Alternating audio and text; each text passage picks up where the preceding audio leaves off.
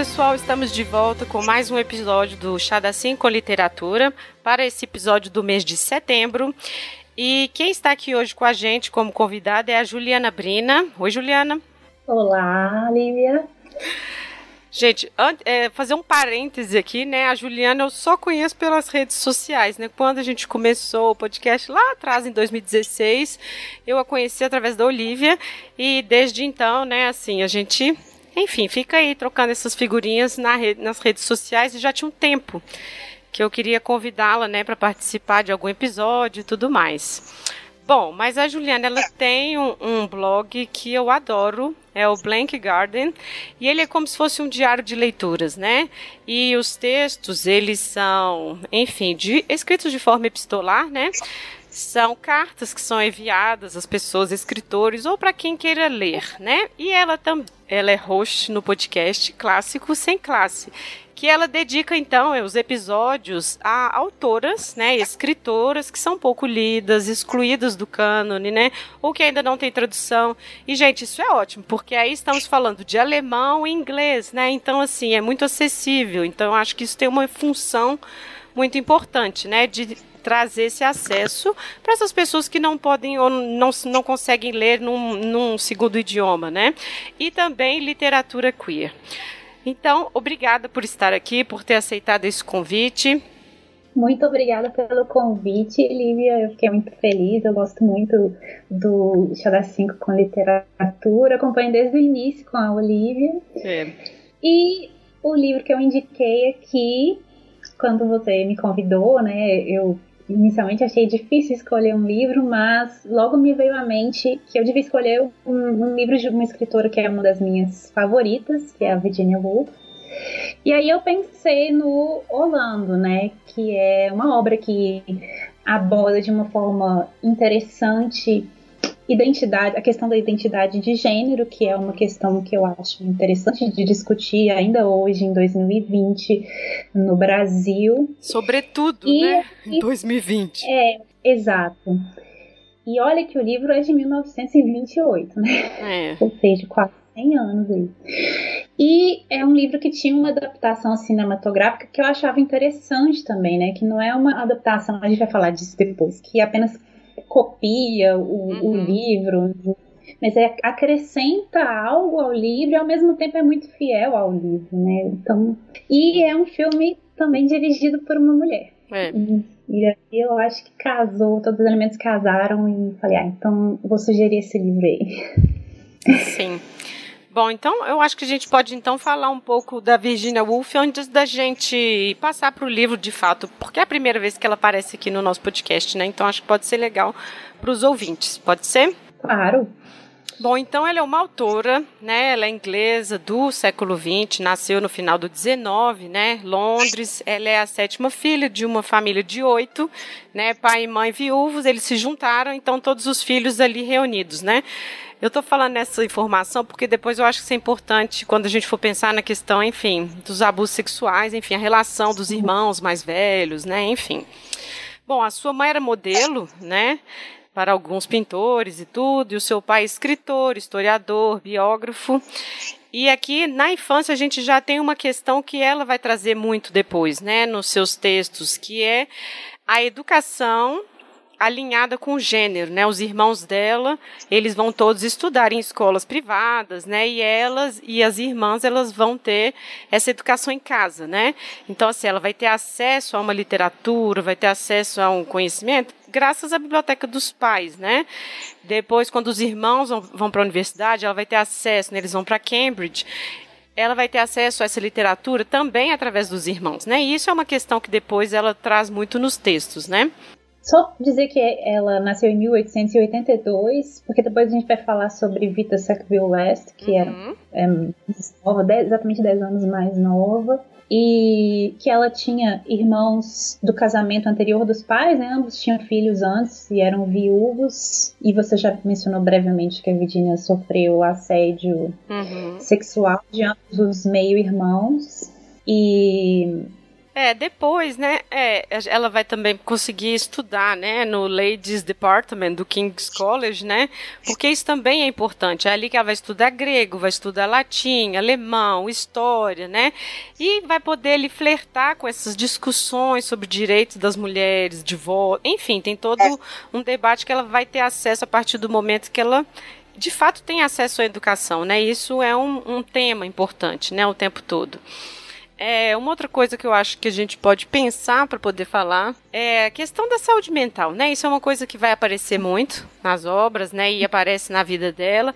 E ela teve vários episódios, né? Quando a mãe morreu, foi um dos primeiros, né? Nas férias que ela passava na Cornualha, lá na casa da família, né? Ela também teve. Depois com a morte do pai, depois a irmã que cuidava muito dela. Então, assim, foram sé sé séries de episódios que enfim, o diagnóstico era de louco e tudo mais, a gente sabe que não é isso, mas é uma questão de saúde mental mesmo, de melancolia, de depressão, né? É uma coisa muito presente na vida dela e também a gente vai ter essa temática na escrita, né? E logo depois de casar, inclusive, com o Leonard, eles tiveram uma relação é, muito boa, né? O Leonard apo a apoiava muito. Uh, mas logo depois de casar, ela também teve um colapso, é, que ela também ficou muito mal na depressão e e o papel do Leonard na vida dela também é muito interessante porque ele é retratado de forma positiva, né? Ele a apoiava, cuidava dela mesmo como médico, mas agora tem começado a surgir vozes que dizem que talvez ele era muito controlador, né? Hum. Por exemplo, queria que ela fosse a Londres, né? Queria que ficasse mais isolada, né? É, e aí isso tem começado a ser discutido também, eu acho interessante. Ah, é. É, é interessante isso que você está falando, porque como a gente tem uma imagem dos homens, enfim, né, da passagem do século, como a submissão da mulher, quando um não tem tanto, a gente já eleva ele numa categoria de homem incrível, né? E não necessariamente, né? Assim, porque essa questão da saúde mental, dessa depressão dela, era aberto, né? Era, um, era uma discussão muito, é, enfim, presente no casal, né? E é interessante porque você falou da Vita e a gente vai falar muito dela, mas ela é uma das primeiras, né? Que vai falar, olha, eu acho que fizeram um diagnóstico errado aí de você, né? Porque acho que durante a adolescência, né? O médico falou pro pai, né, que ah, esses, esses acessos, né, porque ela lê muito e escreve muito. E isso sobrecarrega o cérebro, ela tem que fazer atividades manuais, então ela se dedica à jardinagem e tudo. E a Vita, tipo, não, sabe? Muito pelo contrário, escrever e ler é o que vai te ajudar, sabe? A ficar mais tranquila e tudo mais. Então, assim, tem isso, assim, tem um pouco é, uma atividade que não é para mulheres, então quando ela faz, olha só, distúrbios físicos, sabe? É problemático e tudo mais. Então essa questão de educação da escrita ligada ao gênero, né? É uma questão na, na, na Virginia Woolf como todo, é uma tópica, né? Mas principalmente nesse, no, no Orlando, né? Que a gente vai ver. Não, e lembrar que a Virginia ela passou a infância e a, e a juventude na época vitoriana, né? Uhum. Então ela estava ligada a toda essa concepção do que a mulher deveria ser e do que não podia fazer, né? Por exemplo, com os irmãos mais, velho, mais velhos, os meio-irmãos, eles é, a pressionavam para que ela frequentasse eventos sociais, festas, esse tipo de coisa, salões com eles, e ela não gostava disso. E isso era uma coisa que ela deveria fazer como mulher, né? E também a questão do sofrimento mental nessa época, aí da virada da época vitoriana para o início do século XX, né? Também era complicada, não é a mesma forma como a gente vê hoje, né? Assim, era muito mais solto. E a, o sofrimento mental da mulher especificamente era muito estereotipado, né, como uma forma de histeria, né, não era nem considerado como algo assim, pode ser um efeito das demandas que estão sendo feitas dessa mulher e de tudo que ela não pode fazer, sabe? Então tem toda essa complicação também, que a Vita não teve, né, porque ela é mais nova, então ela nem passou assim é, por uma juventude vitoriana, né, já foi eduardiana, né, então é diferente. E também a questão de classe social, né? A Vita é. veio de uma classe aristocrática, para ela, ela tinha muito mais liberdades para pensar a si mesma e tal do que a Virginia tinha. Então também essa questão da classe social é, é importante assim para uhum. essa questão. E eu estava pensando aqui, é, quando você falou das festas e dos eventos, porque eles tinham esse grupo, né, assim, dos intelectuais lá, né, do Bloomsbury. E aí fiquei pensando porque eu estava conversando com a Tati, que mora aqui em casa, a gente estava falando disso assim, como que essas pessoas pareciam muito mais libertas, sabe, assim, porque a gente está falando da, da vida, não sofreu isso e tudo, e aí você vai vendo, assim, todas essas questões sexuais vão aparecer, a discussão, né, assim, do amor lésbico, é. poliamor, vai tudo aparecer ali, eles estão experimentando um monte de coisa, assim. É ali de tudo, né, no grupo de Bloomsbury. Tem até a Dorothy Parker, ela falava que os membros do grupo de Bloomsbury, eles viviam em um quadrado e amavam em um triângulo. Né? Viviam em um quadrado que ainda eram os requisitos ali daquela sociedade. Exato. De, de, e amavam em triângulos porque ali todo mundo era amante de todo mundo e tinha relações homossexuais, bissexuais, isso tudo era muito aberto, né? É. É, e aí o, é, o nosso ponto era esse, né? Como que assim, o encaretamento, não sei, parece que hoje é muito maior, sabe assim? Tudo uhum. bem, a uhum. gente tem também essa visão romanceada, assim, ah, que legal este grupo de intelectuais, sabe, se encontrando para ler e tudo mais. Tem isso também, eu entendo. Mas eu não sei, assim, no tempo eu acho que esse, que ela, né, a escrita do Orlando, o relacionamento das duas também foi algo assim de impacto, né? Porque né, é aquilo que a gente falou, ah, por que vamos ler este livro em 2020, né? Até hoje a gente tem que discutir essas questões, justamente, sobretudo hoje, né? Que a gente ainda tem esse, assim, essa censura muito grande, violência, né, contra essas questões, né? Então eu acho que assim, quando a gente analisa, a gente pensa, nossa, como eram libertos. E a gente sabe que não, né? Tinha uma pressão muito forte, né? Assim, elas tinham muitas questões também, né? Sim, e assim, tem que lembrar que eles eram pessoas de classe social média alta, no caso da vida, classe aristocrática, é. então é, viver essa vida para eles era mais fácil, né? Uhum. E, e também não é, é a, a Vita, por exemplo, ela tinha caso com várias mulheres, várias mulheres ao mesmo tempo. Teve alguns amantes homens também, manteve um casamento heterossexual e ela dividia a vida dela muito bem, assim, entre a vida pública como uma esposa, uhum. uh, homem, e essa vida que ela mantinha mais privada com as amantes e namoradas dela, né? Então, quando a gente lê, a gente parece para a gente parece também que é muito radical, também pela ideia que a gente tem do passado, né? Não necessariamente passado, algo pior que o nosso presente, né? Assim, e a gente se surpreende, nossa, isso já tinha isso naquela época. É. Mas enfim, eram humanos como somos nós também, né? Uhum. É, eu acho que tem essa, essa diferença, que eles eram muito liberados entre eles mesmos. É, né? Entre classe, esse grupo né? de classe social. É, exatamente. Uhum. Não é que a sociedade em geral, especialmente o que eles consideravam como classe média, média baixa, aceitasse isso, né? Mas é porque entre eles eles se aceitavam. É. Bom, e a gente está falando da Vita, Vita, Vita, né? Mas é porque esse é um romance, né? Dedicado a ela, inspirado nela, né? Na relação que as duas tiveram, né? Isso. Vou falar um pouquinho da Vita aqui, não sei. Bom, a Vita nasceu em 1892, como eu já disse aí, uma década posterior à Virginia, e ela nasceu numa família aristocrática britânica, família do Sackville West. E é até engraçado um pouco a família dela, porque o avô dela teve um relacionamento extramarital com uma dançarina espanhola, Pepita, e aí teve três filhos com essa dançarina, mas assim, não eram filhos considerados legalmente uh, como herdeiros, porque não era, não havia casamento ali, a Pepita já tinha sido casada. Aí ele tem esses filhos, a Pepita falece, ele vai para os Estados Unidos trabalhar na diplomacia, os filhos crescem, as meninas crescem em, internato francês, e aí uma série de eventos leva com que a mãe da Vita, né, a Victoria, é, com que o, o, avô da Vita leve essa mãe para os Estados Unidos com ele. Ela faz muito sucesso ali, porque é, ela parecia ser uma pessoa fascinante, né, uma personalidade fascinante. E depois eles voltam para a Inglaterra. A mãe dela fica conhecendo o primo, que é o, o Lionel. Eles se casam. Então, assim, a mãe da Vita é casada com o primo.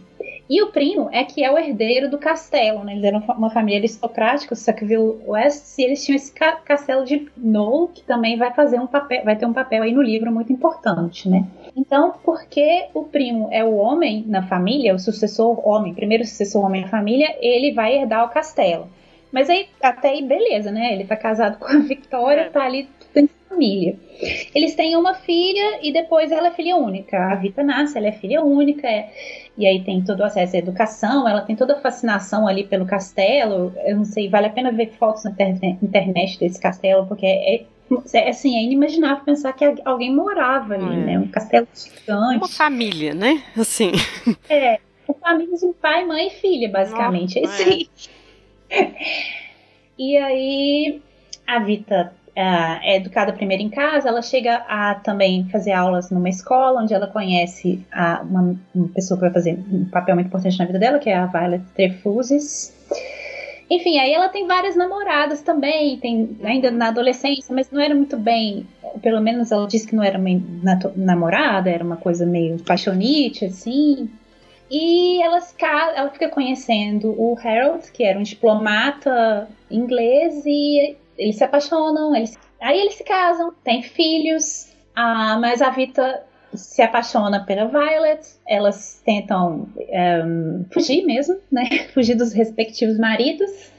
Não dá certo porque a Vita se sente traída pela Violet quando ela descobre que a, que a Violet consumou o relacionamento com o marido. Não. Maior confusão. Mas isso também a gente vai sentir no livro, Orlando também, né? Uhum. E a partir daí desse momento que há essa quase ruptura com o modelo heteronormativo que a Vita realmente considera largar tudo e viver com a Violet, e aí ela desiste e volta pro marido, aí a partir daí a vida da Vita vai ser essa divisão entre vida pública heterossexual e vida privada bissexual, né? E aí vai ter essa divisão. Ela conhece a Virginia Woolf em 1922 numa festa, mas a relação assim começa meio fria um, já nos primeiros trechos de diário, a Virginia já comenta sobre a Vita, de que gosta do porte aristocrático da Vita, gosta das pernas, fala pernas. que as pernas, as, as pernas são um detalhe, assim, tá sempre, estão sempre no diário. Mas as correspondências ainda começam meio frias, assim, a Vita até é mais pressionando, mandando livros para para Virginia, a Virginia mais na dela, assim. Mas continuam amigas, a amizade cresce. Em 1925, elas têm realmente uma amizade uh, romântica e, segundo se pensa, sexual também, né? Uhum. E, mas aí a Vita era uma mulher de vários amores, né? E, e aí já começa a ter outros relacionamentos e o relacionamento com a Virginia vira novamente só uma amizade, né? E a Virginia uh, já em 1927 começa a ter a ideia de escrever esse livro Orlando baseado na Vita aí e com elementos de sátira e com elementos que ela chama de sáficos, né? Lésbicos. Uhum. Sim. Bom, então a gente já começou essa introdução para a gente poder ir para o livro. Podemos passar para o livro? Passemos.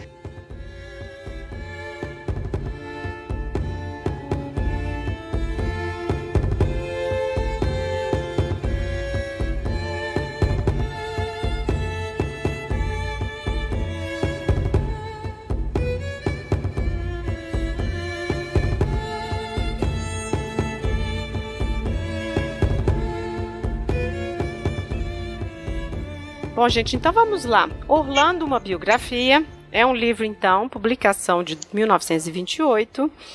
E ele vai contar, então, como é uma biografia, a história do personagem, do Orlando, que ele vai viver quase 400 anos, né? Então a gente começa lá no período elisabetano, vamos passando os séculos todos até chegar ao século 20, né? Exatamente ali nos anos 20, onde a Virginia está escrevendo. Como a gente já comentou, né? Ele foi inspirado na Vita, né? Então, à medida que a gente for discutindo, vão, enfim, entrar eventos, coisas da vida dela que justamente que são a referência, né? É, hum, e a gente leu edições diferentes, né, Juliana? Isso, eu li a edição da editora autêntica, tradução Tomás Tadeu. Essa edição foi publicada em 2015. É, eu li a Penguin Companhia de 2014. E aí tem uma introdução muito boa, inclusive, é um estudo mesmo de uma especialista da Virginia Woolf e que é muito interessante, assim, eu acho que para quem nunca leu nada, assim, dela e tudo, para se inteirar um pouco da obra, eu acho que é muito interessante, vale a pena.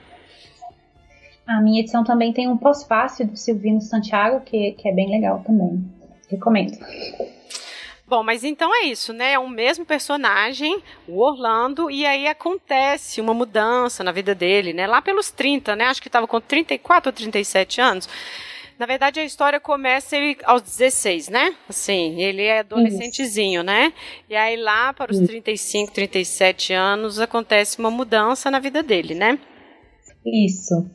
Bom, eu gosto do livro, da forma como o livro começa, no primeiro parágrafo. Uhum. Começa com ele e aí, travessão. Pois não podia haver nenhuma dúvida sobre o sexo, embora a moda da época contribuísse para mascará-lo.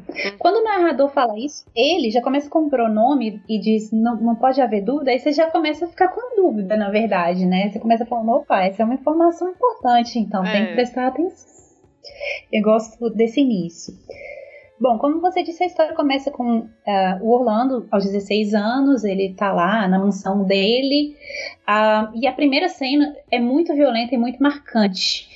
Que ele tá lá batendo numa cabeça de um mouro pendurada. Essa é. cena também tá no filme, tá nas outras adaptações dessa obra. E essa é uma cena, assim, muito forte, vai, segundo o romance, marcar.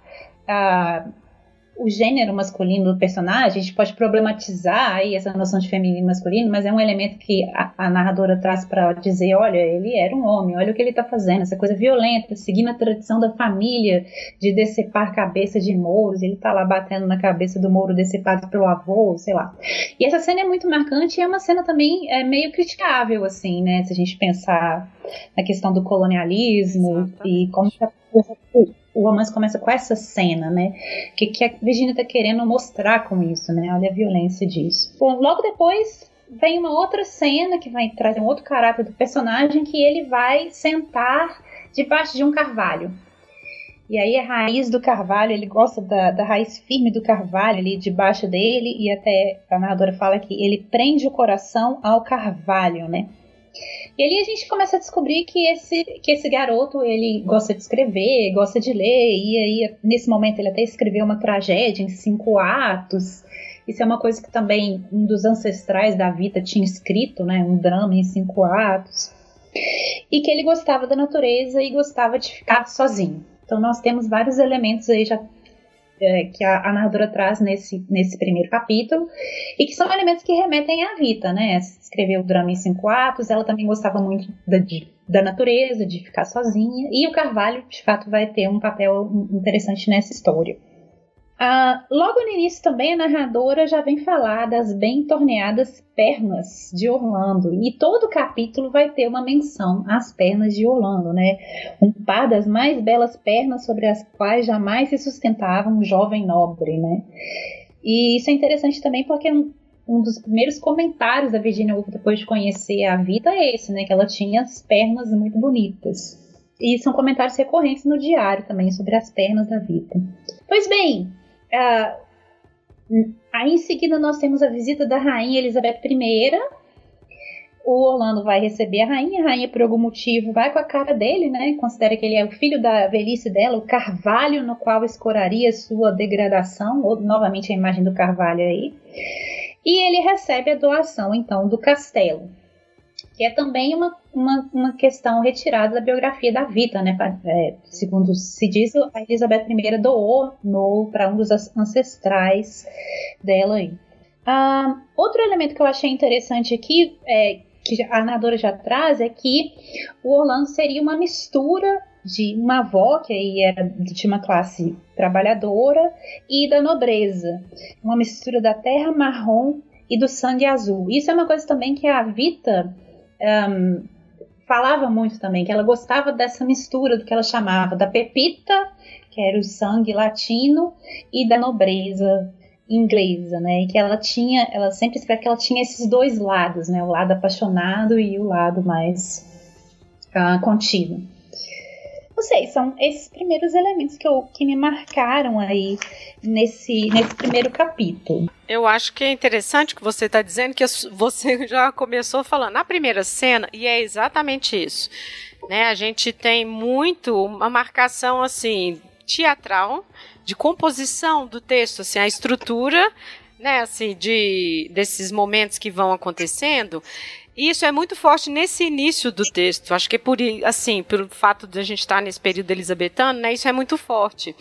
Até, por exemplo, a gente vai ter o Shakespeare, né? Ela vai, Orlando vai vê-lo sentado numa taverna, né? Então, assim, no início me pareceu isso muito forte, assim. E ao, à medida que vai avançando, isso perde um pouco. E a narradora, ela entra em determinados momentos que aí você, ah, é mesmo, essa pessoa aqui que está narrando, assim, você se lembra de uma narradora, porque assim é, é uma escrita que é baseada assim, porque é uma biografia. Então você está contando a vida de uma pessoa e aí ela até fala de um documento, né, um documento falso, né, para poder tirar as informações. Segundo dizem, né, tem versões disso, tem versões da, porque essa liberdade mesmo dessa biografia ficcional, né? Então eu acho que brinca muito com essa coisa teatral e, enfim, é um é uma homenagem ao próprio Shakespeare mesmo, né? Eu não acho que está largado aqui. Então esse primeiro, né, momento que você está dizendo aí, para mim ficou muito marcado essa coisa do teatro elisabetano, sabe? Não, e é legal isso que você falou da biografia, porque o livro tem todos esses elementos de biografia, né? Tem um índex, uhum. tem fotos espalhadas, né? Que eles pegaram é, retratos lá do castelo pinturas, retratos no castelo de Knoll, tiraram fotos da própria vida, misturaram ali. Tem também um falso prefácio da biógrafa, né? Então, é. tem todo esse formato da biografia e, ao mesmo tempo, é um texto que satiriza né, o texto biográfico, a biografia e tal. E é, é, outro aspecto que eu acho interessante aí, né? Porque é um livro que trata de mudança de gênero sexual e é um livro que e também explora aí os limites de gênero literário, né? Que é uma coisa que a Virginia Woolf faz na própria não ficção. Ela mistura ensaio com elementos ficcionais, enfim. E aqui ela vai se apropriar da biografia e, na verdade, escrever um, um livro de ficção com elementos fantásticos, né? Exatamente. É. Depois nós temos a cena, a primeira cena fantástica aí que o narrador não consegue explicar, fala que é um episódio misterioso, já no capítulo 2. É um episódio misterioso aí, não tem registro oficial, mas ele, narrador, sabe o que aconteceu, sabe sei lá como, aí já começa o primeiro salto, que é o Orlando dorme sete dias, ninguém sabe por quê. Acorda, ah, e aí ele tinha sofrido uma transição já depois de dormir sete dias. Porque antes dele ter esse sono, ele tinha conhecido uma mulher russa, né, que é a Sasha, tinha se apaixonado por ela e aqui eu vou dar um spoiler. Sasha não foi assim muito fiel. E aí ele ficou com o coração partido. E aí tem essa cena que ele dorme sete dias e acorda diferente, a memória um pouco diferente, e é como se ele tivesse substituído o amor pela ambição. E aí ele começa a ler, começa a querer escrever, e começa uma outra fase da vida dele. Essa personagem da Sasha é interessante porque ela é uma, uma menção direta a Violet Trefusis, que eu já mencionei aqui, que foi a amante primeiro, grande amor da vida Sacred West. E tem vários elementos, né? Sasha, porque a Vita chamava a Violet de Lushka e a Violet chamada, chamava a Vita de uh, Mitya, Dmitri, eles tinham esses apelidos russos. E então essa é a primeira um, um elemento muito forte de identificar aí um personagem importante na vida da Vita, incorporado aí na figura dessa tal de Sasha. E eu acho interessante que logo depois que esse amor dá errado, né, aí nós temos essa primeira cena fantástica. Eu estava pensando sobre esse sono, né, de sete dias que ela passa, né, e eu estava até conversando sobre isso, assim, que eu acho que também é um jeito de lidar com esse trauma. Porque, assim, quando a gente vai vendo a vida do Orlando na corte, você já vê que ele não é um cortesão ainda que homem, cheio de aventuras sexuais e tudo mais, ele não quer casar. Ele estava até prometido, né? Ele estava noivo quando ele conhece a Sasha, né? Então, assim, ele não chega a ser, nossa, totalmente marginal, um outsider, mas também não é totalmente o modelinho que se espera de um cortesão. E, assim, ele estava nas graças da rainha, né? Depois ele tem esse noivado. Então, assim, acho que tem um pouco isso da gente já perceber que Orlando ali já não é muito o padrão, sabe? O senso comum, me pareceu isso. E aí, esse sono de sete dias é uma depressão ali, sabe? É um jeito de lidar com esse trauma, dessa recusa, né? Assim, de, enfim, nossa, ousou me trair, sabe? Então acho que é um pouco isso também. E que a gente vai ver que depois vão, vai ter outro, né? Sono. Mas assim, eu acho que é isso. São momentos de, de gerir, né? Aquilo que é contrário, sabe? É, e momentos de transição importante no personagem também, né? Isso é interessante, assim. E, e como você falou, o Orlando realmente não se encaixa, ele é desastrado também, né? ele se atrasa. E, e uma coisa, um fator que ele não se encaixa é que ele escreve, ele gosta de ler. Isso na classe alta é meio estranho, assim. É. Por que, que ele não tá lá caçando, né? Saindo para caçar, ou tá no baile, ele gosta de ler, o que, que é isso, né? Então é, é outro fator aí no qual ele não se encaixa muito bem. É, ah, que... voltando na cena. Desculpa. Voltando na cena da Sasha. Uhum. Quando eles se encontram pela primeira vez, é, quando ele bate os olhos na Sasha, na verdade ele pensa que a Sasha é um garoto. Exatamente. Eu acho isso importante no romance. Porque ela tá vestida com as roupas lá típicas russas, ele não consegue identificar se ela é garota ou se ele é garota. Acha que primeiro é um garoto, porque ele tá patinando muito bem, e aí ele pensa, ah, uma, uma garota nunca conseguiria patinar assim, alguma coisa assim, na cena que eles encontram. E aí ele se apaixona e fala assim, poxa, mas e agora? Ela é um garoto, como eu vou fazer? Aí descobre que é uma garota, né? A, a escritora facilita ali pro Orlando. Eu acho interessante porque essa questão de não saber identificar o gênero do personagem e da roupa como indicador do gênero vai, vai voltar na história assim, em outros momentos. Exato. Bom, então tá. Então ele tem esse sono profundo, ele substitui aí o amor pela Sasha por uma ambição de escrever um poema e aí ele fica conhecendo o tal do poeta Nick Green, né? Aquele poeta. E eu acho interessante o jeito como é, a, a narradora define o Nick Green, que não era nem servo nem fidalgo. Ou seja, é uma pessoa que escreve, uma pessoa que não se encaixa ali nas classes sociais. Eu achei interessante ela descrever o escritor dessa forma, uma pessoa fora de, dessas definições de classe social. Mas o Orlando vai ter uma grande decepção com esse escritor aí, e como vai ter decepção com vários escritores que vão aparecer no romance. E aí ele tem um novo momento, assim, de, de mudança, de transição, que ele fala: agora eu não vou mais escrever para agradar nenhum Nick Green, agradar ninguém, eu vou escrever só para agradar a mim mesmo. E esse também é um momento definidor, porque ele queima vários manuscritos e fica só com um manuscrito. Vai se tornar um manuscrito que vai ser a linha condutora do romance, né? Que é o do poema O Carvalho. Carvalho, é que também remete a um elemento da vida da Vita, que ela escreveu um poema que ficou muito famoso na época, que era The Land, e que ganhou né, um prêmio literário. E mais tarde o, o poema O Carvalho do Orlando também vai ganhar um prêmio literário, né? Pois então, a gente começa a história, ele tinha 16 anos, agora nessa cena ele já tem 30 anos de idade, né? E é interessante como ocorre esse, esse salto no tempo, assim, e vai terminar o romance com ele com 36 anos de idade. Então tem um salto muito grande de tempo, assim, do primeiro para o segundo capítulo, e aí até o sexto capítulo só seis anos, né? Então, como essa elasticidade do tempo que não é proporcional a nada, ela é muito própria do desenvolvimento do personagem. E não é própria de algo externo a ele, né? E ela, já nesse capítulo, a Virginia Woolf vai discutir o tempo, né? Como que o tempo varia, que as unidades de tempo são arbitrárias, né? O tempo quando o Orlando está pensando é muito longo, mas o tempo quando o Orlando está agindo é curto demais. Eu gosto dessa discussão assim sobre o caráter mutável e fluido do tempo. Porque é isso que ela vai fazer no livro também, né? O mesmo personagem vai dos 16 aos 36 atravessar mais de 300 anos de história, né? Então é um tempo totalmente fora da medida que a gente usa. Eu acho que essa discussão do tempo eu gosto muito, porque o que me parece também é que assim, uma coisa que eu percebi assim, a escrita do livro, como a vida do Orlando, é sobre escrever também, né? Assim, eu acho que é sobre o escritor o fazer, sabe? E aí, você falou, se você falou aí, né, ah, passa quando ele está pensando, demora muito mais tempo. Então, é justamente, eu acho, esse processo criativo, né?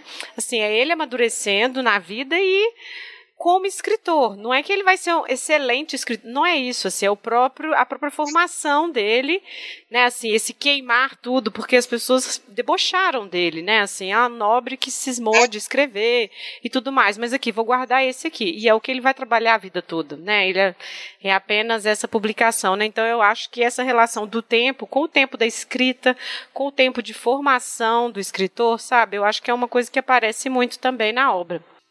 E essa questão da escrita eu acho muito legal, porque também, desde o início, ele discu discute metáfora, né? O Orlando tá pensando hum. lá, tentando escrever, aí ele fala o verde na literatura, o verde no poema, é diferente do verde na árvore, né? E, e essa questão dele não conseguir um, transcrever tudo da forma como existe ou é considerado real do lado, do lado de fora da literatura, né? E essa é uma discussão do próprio livro, né? Um livro que é baseado numa pessoa real, que era namorada da Virginia Woolf, e, e como que ela vai transpor para a literatura uma pessoa real, né? Então, eu acho tão bonita a forma como ela vai costurando temas que são diferentes, mas aí pela forma como ela os aborda, a gente vê como eles estão interligados, né? Tempo, metáfora, memória, história, biografia.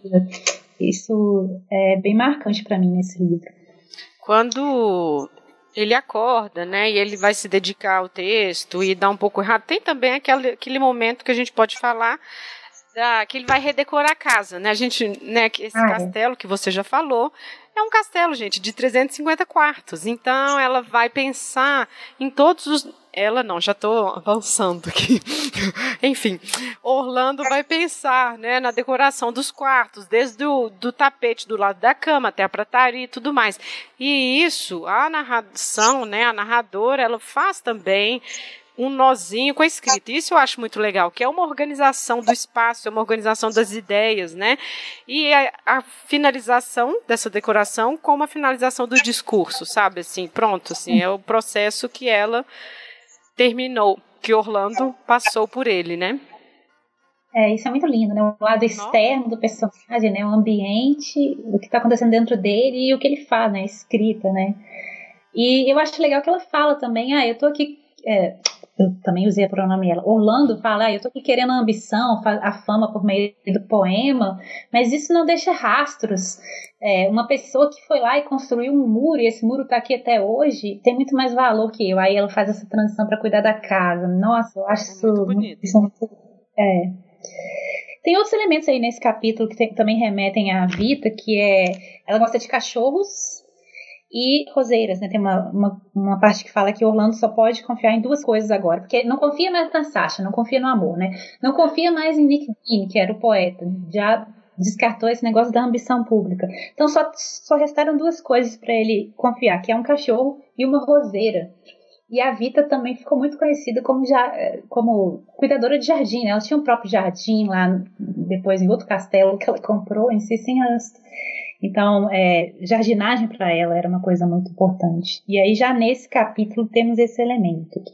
Mas aí tá, ele cuida da casa, e quando a casa ali tá pronta e para ele viver, o Orlando começa a receber visitas de uma figura meio misteriosa aí, né, que é a arquiduquesa Harriet Griselda.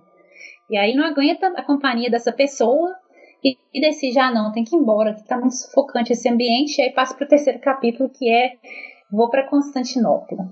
Ele pede para ser indicado embaixador. É, isso também é um fator na vida da Vita, porque o marido dela foi diplomata, inclusive em Constantinopla, e logo depois de casar, eles se mudaram e eles viveram os primeiros anos do casamento lá em Constantinopla, que foram os anos mais felizes do casamento dela. Ela voltou quando ela estava grávida da primeira criança, do primeiro menino. E aí, nesse, nesse capítulo, já mostra a vida do Orlando como diplomata e que ele não gostava das atividades sociais da diplomacia, de dar festa, de ficar fazendo aquele. O social, né? Fazendo o social e tal. Isso também, outro fator, na Vita não gostava dessas atividades. É, e acho é... que aí a gente volta nesse, nesse nesse caráter de não se encaixar, que a gente já viu lá no período elisabetano, né? Aqui novamente, a gente já avançou no tempo, ele está numa outra etapa da vida dele, mas assim, é obrigado, né? Ele faz aquilo obrigado, é entedioso, não é uma, uma coisa que ele tá ali. Porque é isso, ele fugiu, né? Ele foi ser é. embaixador fugindo dessa situação na casa que ele tinha acabado de arrumar, situação que ele tinha acabado de tentar resolver, né? E aí, pode também interpretar justamente nessa questão que você aborda de Orlando nunca se encaixar, vai ver, ele não queria casar com Harriet, Griselda, né, sei lá, e fugiu pra, pra Exato. Então, assim, essa questão do personagem que não se encaixa, eu achei muito, é muito, muito preciso, assim, que você abordou. E aí, na Turquia, na, em Constantinopla, vai acontecer, né, a grande mudança aí do nosso personagem. Já podemos chegar nesse ponto? Podemos. Nós temos mais um momento que ele vai dormir por sete dias e depois, antes dele dormir, tinha acontecido uma festa, né? Supostamente ele tinha ficado com uma mulher um, cigana. Plebeia. É, e aí descobriram que ele tinha se casado com Rosina Pepita, né, que é essa mulher, e aí é uma outra referência à Vita, né, a, a avó dela, né, Pepita, dançarina. Mas aí ele dorme por, por sete dias, tem uma revolução na cidade, matam todos os ingleses, só sobra ele porque pensaram que ele estava morto ali. É, estava fica... apagado dormindo, né? Já está é. morto.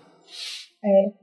E aí, quando ele acorda, antes dele acordar, tem aquelas a, a questão das, da pureza, da castidade, da modéstia. Não sei se você quer que falar isso. Eu amo essa é. parte, porque é. assim, volta um pouco na questão do teatro, né?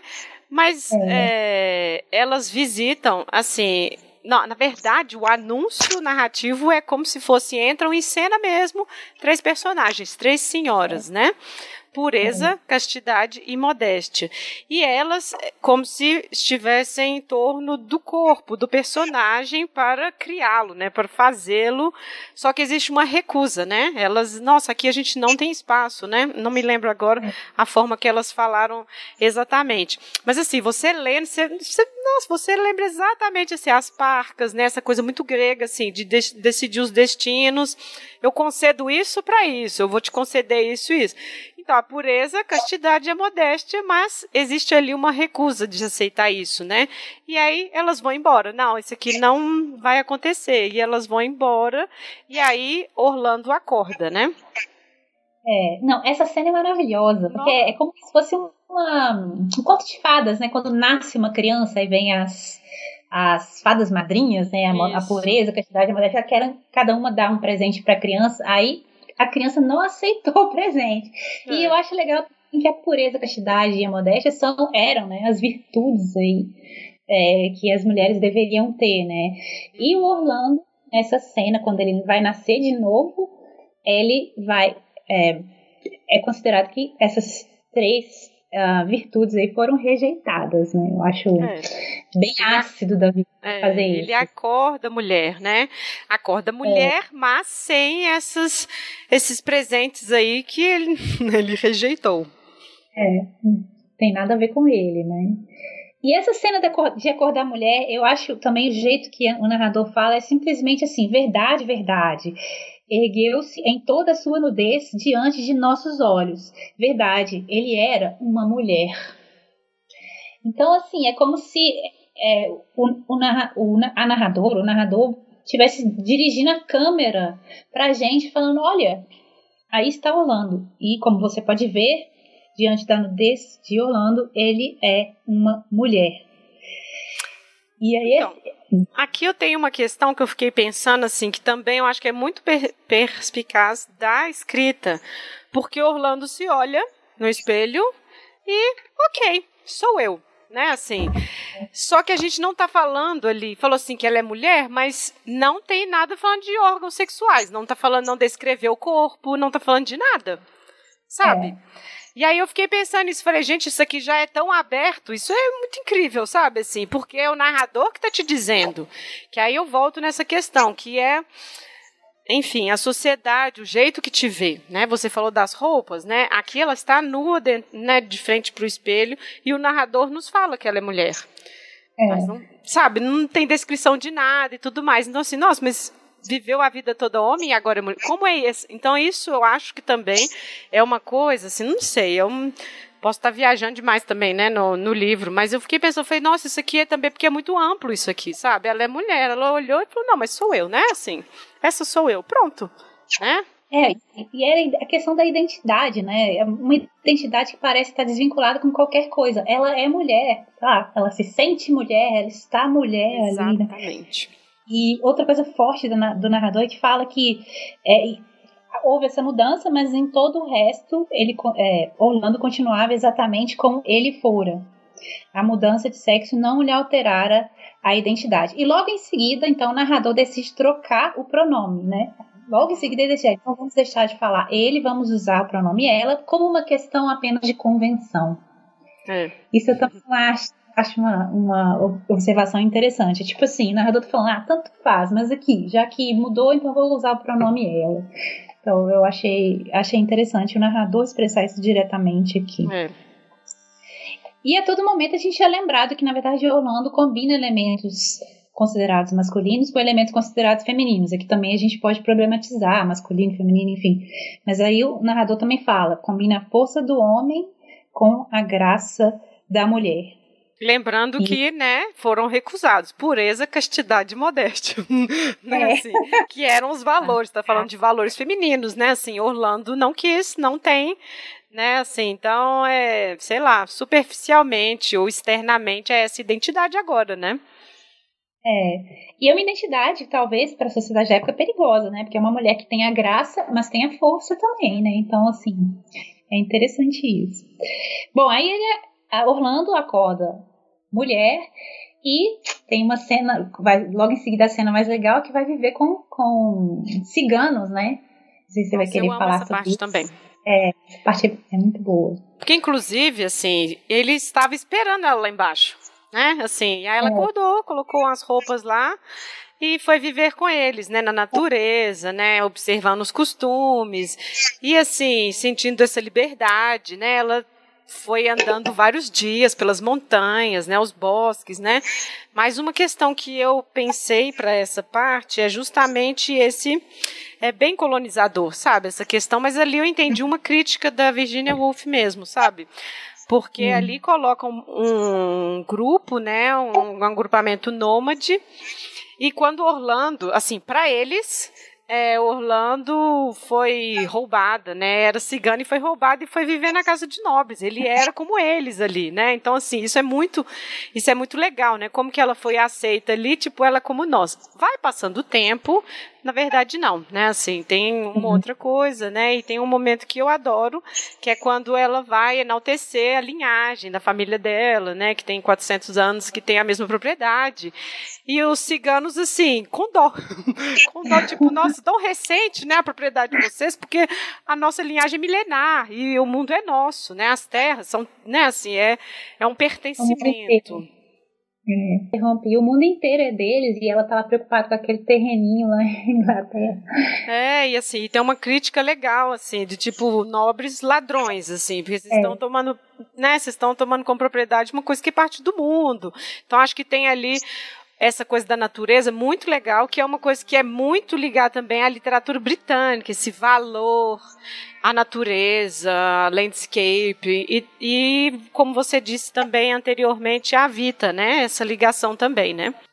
É, e a propriedade de terra, né? Até porque as classes sociais eram marcadas por isso inicialmente, né? Os proprietários de terra. Então esse, esse não é tão idealizado assim, esse amor à terra, na verdade, é também um amor ao pertencimento à própria classe social. um amor né? à classe. Pode criticar isso aí. A gente pode dar uma de cigano e criticar isso aí. Outra coisa dos do ciganos que eu gosto é a roupa, né? Porque parece que ela usa uma roupa que é neutra ou masculina ali naquele momento, que ela tem a liberdade de movimentos e tal. Uhum. E isso vai mudar quando ela decide voltar para Inglaterra, que aí ela tem que se vestir da forma como as mulheres se vestiam naquela época. E tem o copete, tem a saia, e como isso limitava os movimentos dela, né? E isso mudava também a percepção como ela era vista pela sociedade, como ela via a si mesma. E acho que esse Nessa... momento nômade é interessante também, porque é quando ela está, digamos assim, entre aspas, se adaptando a isso agora, né? Assim, ela que ela vai, por exemplo, as ciganas achavam super estranho que ela ficava sentada admirando as montanhas e não, não cuidava direito das cabras. Então, assim, tá ali no é engraçado, né? Porque assim, ela tá ali.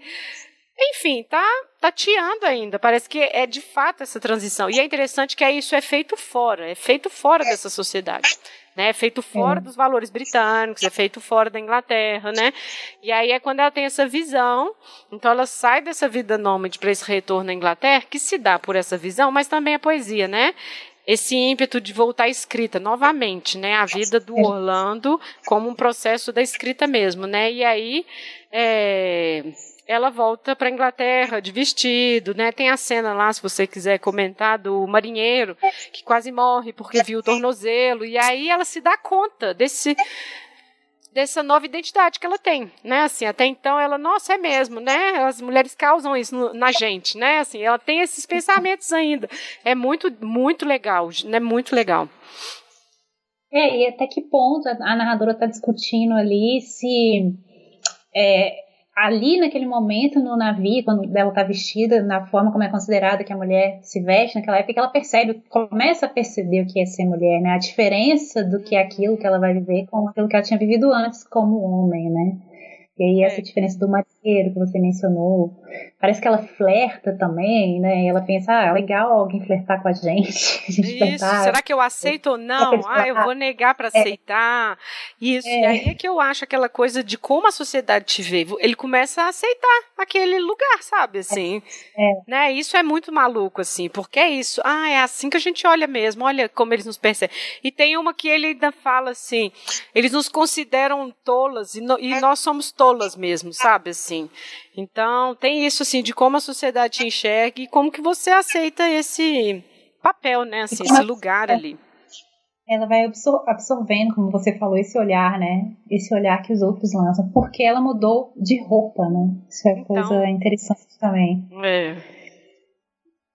No final desse capítulo, ela vai pagar a passagem para o navio com um, uma pérola do colar. Isso também é um elemento da Vita, só vou mencionar porque é um outro elemento que ela tinha um famoso colar de pérolas até tem uma cena dramática na vida dela que a mãe tinha dado mais pérolas para acrescentar ao colar, mas aí quando o pai dela morre, e tem todos os problemas com a herança, a mãe vai lá e pede de volta as pérolas. As duas brigam, arrancam o colar assim no meio da rua, enfim. E a Virginia Woolf presenciou essa cena. Né?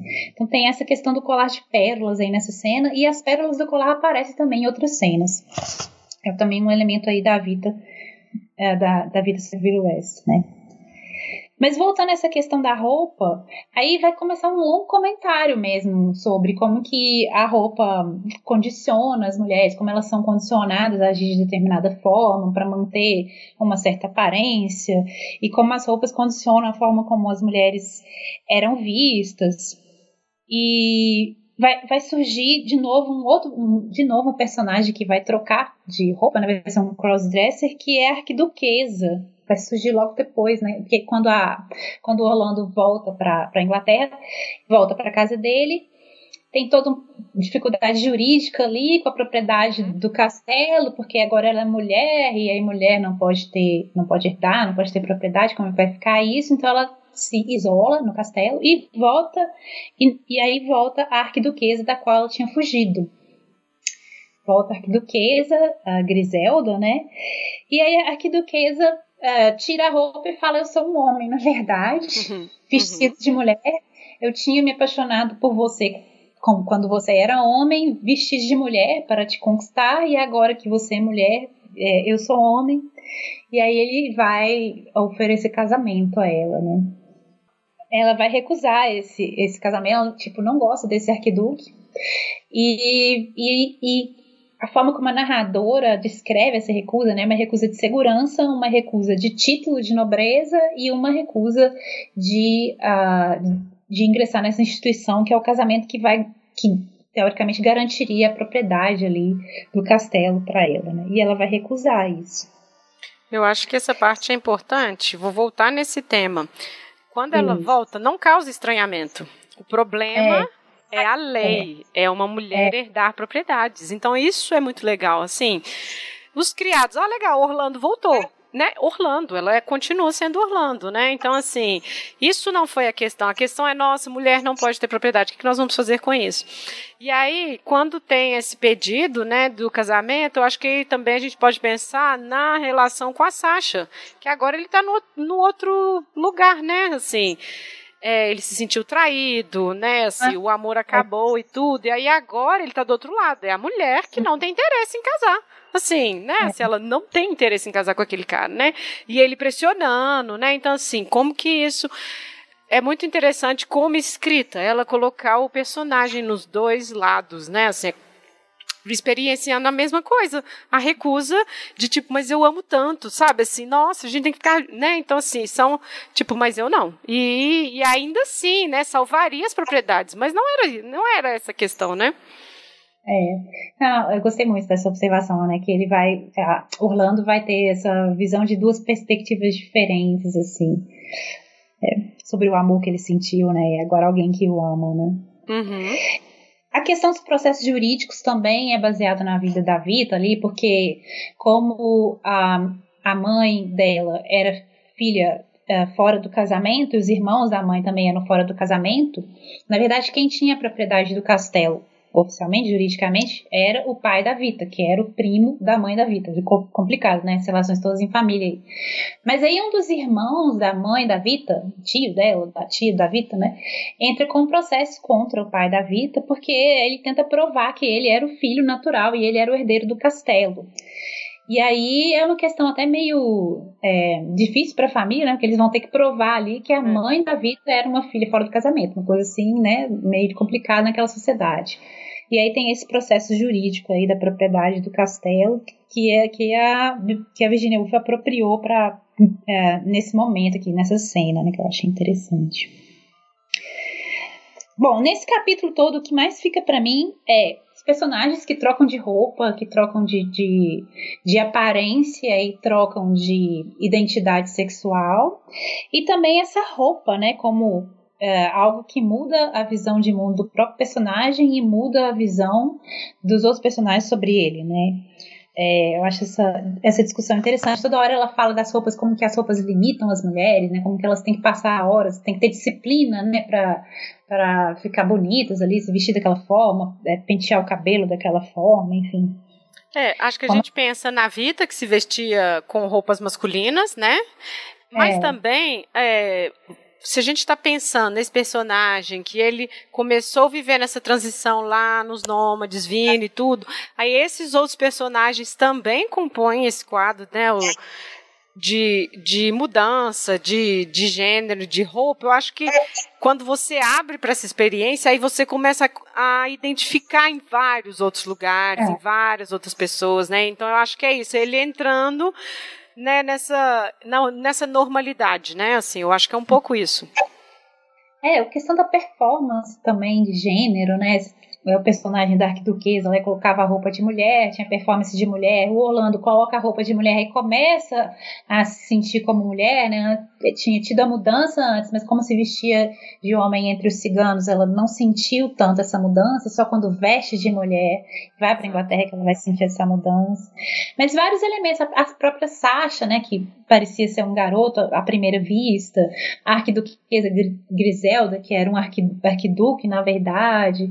Também vai ter um momento que o Orlando vai vestir, é, o Orlando já mulher, né, vai vestir de homem para ir para a cidade ah, e vai Londres à noite, né? É, é vai sair com, com uma prostituta, a Nel, né? É. E, e isso é interessante, como, ele, como Orlando, o Orlando coloca roupas masculinas quando quer se sentir livre. Exatamente. Liberdade de movimentos, né? Novamente, a gente volta nesse lugar social que, que te dão, sabe? Porque é isso, ele consegue claramente, né? Assim, e o narrador é isso também, né? Passar o dia com mulher, vestindo roupas de mulher, e à noite se veste de homem, porque é tranquilo, ninguém vai interpelar um cara como prostituta, né? Indo pro bar. Não tem isso, né? Então, assim, aí fica muito marcado, e é uma crítica bem bem marcada da Virginia Woolf aí, né? Experiências é. É, e, e é engraçado que a própria Nel, né, a prostituta, trata o Orlando diferente. Quando ela acha que o Orlando é homem, trata de um jeito, mas aí quando descobre que é mulher, ela já fica super relaxada. Ah, não, então beleza, que ótimo. Ufa! É. Isso é ótimo. Bom, nesse capítulo, esses foram os elementos, assim, mais essa questão mesmo da performance e da roupa, que, que mais ficaram para mim, assim, uhum. a quantidade de personagens mudando de roupa, mudando de performance. E aí a gente já passa pro quinto capítulo, que é legal também o jeito como ele começa, né? Que é aquela uma nuvem chegando, uma nuvem escura, pesada, chegando na cidade. E essa nuvem é a era vitoriana. Então eles estão saindo ali é, da era uh, georgiana, né? E indo para a era vitoriana, que você como essa coisa pesada, essa coisa fechada, né? Essa coisa mais séria. Eu acho essa cena bonita também, né? Como ela, como a Virginia usa elementos de descrição da paisagem para para fazer uma interpretação de uma época, né? Que era a época vitoriana. É. E, e aí tem tem a questão de ela ser mulher na época vitoriana e começa a discussão sobre casamento sobre Orlando começar a sentir o dedo, né, um anel no dedo, né, começa a querer, sabe, parece assim, aquela pressão interna para casar, para querer uma coisa que não é natural a ela, começa essa questão do casamento. E aí tem a cena que é, Orlando vai se deparar com o, o, outro personagem muito legal, que é o Marmaduke Shelmerdin, nem sei, o nome super doido, que é o personagem com o qual Orlando é, vai uh, por, pelo qual ela vai se, se, apaixonar e vai se casar. Essa cena especificamente, eu, não, eu tô falando demais aqui, Lívia, por favor, me interrompa se Pode quiser falar do Mama. Essa cena é muito legal, porque ela tá andando, acho que num cenário assim, meio gótico, meio de pântano, e já acho que emula também os romances vitorianos, né? E aí ela cai e o Marmaduke tá passando de cavalo e pergunta se ela tá bem. É como se fosse uma inversão, para mim, na minha cabeça, isso é uma inversão daquela cena de Jane Eyre, quando a Jane uhum. encontra o Mr. Rochester, que ele cai, né? E aí ela pergunta se tá, o senhor está bem. Então, é. essa cena também, pra mim, eu achei genial. E aí ele se apaixona, e aí no livro é tudo assim, né? As transições. É muito rápido, é bem rápido, é, né? É, transição fantástica, assim. Já se apaixona, e aí ela se casa com o Marmaduke, que é um cara que vive viajando também, parece um aventureiro, né? Não sei, também podemos pensar aí no elemento colonialismo inglês nesse personagem. Uhum. Mas eles têm uma cena junta que para mim é uma outra cena central do romance, que é quando ela fala, é, quando ela fala para ele: "Você é uma mulher, Shell". E ele responde: "Você é um homem, Orlando". Olha isso, olha que é. coisa fantástica, né? E ah, e aí a gente pode pensar esse, esse personagem do Shell também fazendo uma ligação com a vida da Vita, que ele era o Harold, né, o, o marido dela. Porque aí é aqui tem que explicar porque o Harold ele também tinha relações homossexuais, inclusive é, logo que a Vita descobriu isso é, porque ele tinha uma do... ele pegou uma doença sexualmente transmissível e aí explicou para ela. E aí, a princípio, ela ficou muito magoada, mas depois compreendeu numa boa e os dois mantiveram um relacionamento bissexual, né? Um relacionamento de casamento e os dois com várias é, relações um, bissexuais fora do casamento. O, o, Harold mais relações homossexuais e a Vita mais relações lésbicas, mas tinha relações com outros homens também. Então, enfim, talvez essa, essa referência aí de você é uma mulher, Shell, e você é um homem, Orlando, essa questão dos gêneros mesclados, né, que também a narradora repete sempre, né, que todo ser humano é uma mescla dos dois gêneros, pode ser aí uma referência também ao, ao amor, também era uma forma de amor, né, o amor da Vita pelo Harold. É, e pensando nos personagens, quando ele fala isso, né, você é mulher e você é homem, ela cuida muito de falar dessas características que são comumente atribuídas, né, femininas e masculinas. Que ele era feminino, mas valente, porque, né, enfim, ele era ser marinheiro, vinha aqui para o Equador, enfim, né, ele tinha essa essa profissão embrutecida. E Orlando lá, assim, né? Bem a mulher, mas decidida, firme e tudo. Então, isso fica muito marcado nessas descrições. E o que eu acho legal desse relacionamento é no casamento, né? Dos votos. Né? Eles vão fazer é. os votos de casamento. Ah, É, sei lá, eu não sei votos de casamento, enfim, mas eu prometo amar, honrar e geralmente obedecer. Aqui, Virgínia, prometo amar e honrar. Ponto, né? Aqui a questão do casamento de iguais, né? É, justamente assim, eu acho que fica essa crítica, desde lá de quando ela começa a sentir a necessidade do anel e tudo mais, que talvez não era uma coisa que, né, passasse pela cabeça dela, até chegar nesse ponto. Então, acho que é muito legal. É, é uma relação de iguais ali, sabe? Para mim, eu acho que ficou é interessante isso. Eu confesso que eu fiquei procurando por que desse nome, sabe? Marmaduke, Bontrops, Merdini. Esse Merdini no final, falei, isso não é por acaso, sabe? Não, não deve ser. Eu até achei, tem um Marmaduke, que foi um cara que lutou na, é, na independência escocesa. Eu fiquei entendendo de onde tirou isso, né? Mas enfim, acabou que é o Shell apenas, né? E, enfim, eu acho que não é uma ideia de complementar, né? Não é um casal, um casal que se complementa. Eles são companheiros, né? A questão toda é essa, sim. E é um casamento diferente também, como foi o casamento da vida, né? Porque o Shell tá sempre viajando.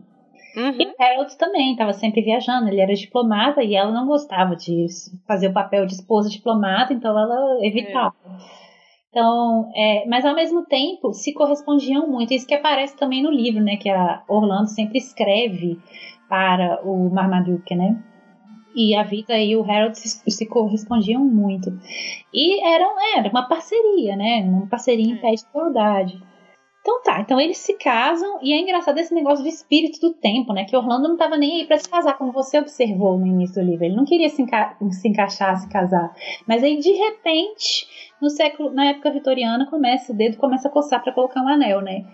E aí a narradora fala desse negócio do espírito do tempo, o que, que é o espírito do tempo. É. E é uma coisa que está no livro também. E eu acho que você uhum. falou isso, né? Que no início tem esse tom de drama, né? De teatro é o espírito do tempo, né? E, de, e, agora, já na época vitoriana, tem esse tom aí de Jane Eyre, de romance vitoriano gótico. É, o 19 é muito forte, né? O, é. romance, o romantismo, né? Assim, é isso aí.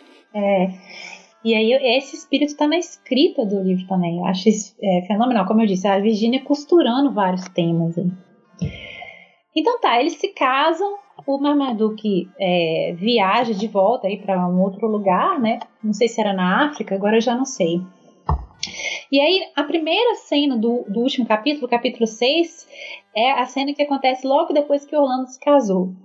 Que ela entra em casa.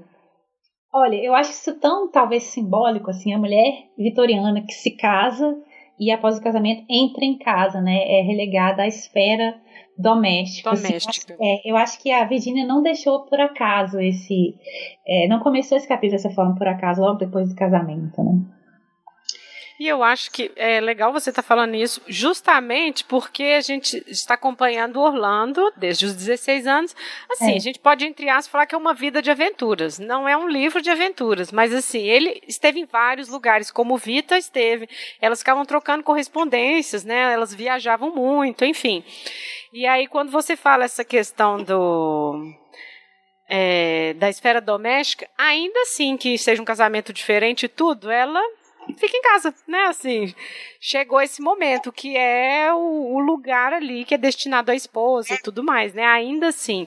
Então, assim, eu acho que é claramente uma crítica também, ainda que tem esse companheirismo, que é o que você falou do Leno, Leonard no início, né? O marido dela. Depois eu fiquei pensando, é realmente, a gente, o pouco que o homem faz que não é o padrão do tempo, a gente já tá achando demais, sabe?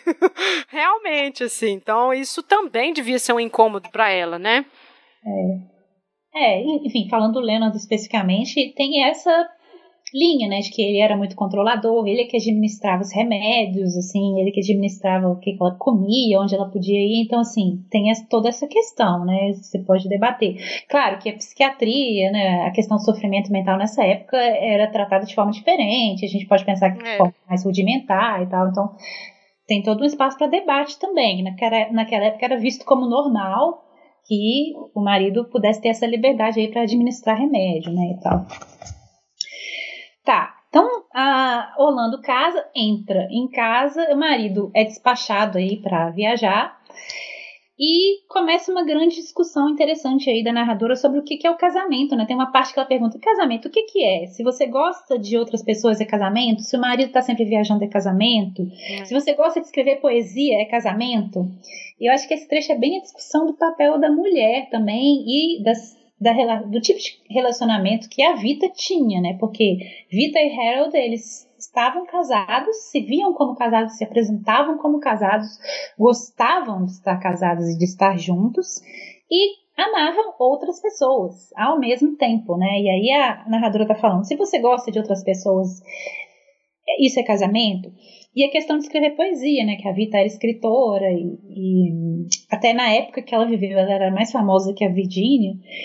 E, se, e, aí a narradora fala: se você gosta de escrever poesia, como mulher especificamente, né? Se você gosta de escrever poesia, isso é casamento? E aqui tem, tem que lembrar toda aquela questão da crítica à mulher que se dedicava à escrita no século XIX, é. né? Tipo assim, ela tá fazendo uma coisa inútil, né? Ela tem que cuidar da família, tem que cuidar do marido, tem que cuidar dos filhos, tá sentada escrevendo. Isso é inútil. Ela tá usando de forma errada um tempo que tem que ser usado para a família, né? Então, a, a narradora tá colocando assim, então será que é, é casamento para os padrões do tempo? Então vamos questionar esse papel da mulher que, que é vista como uma mulher que tem que ser relegada à esfera doméstica, né?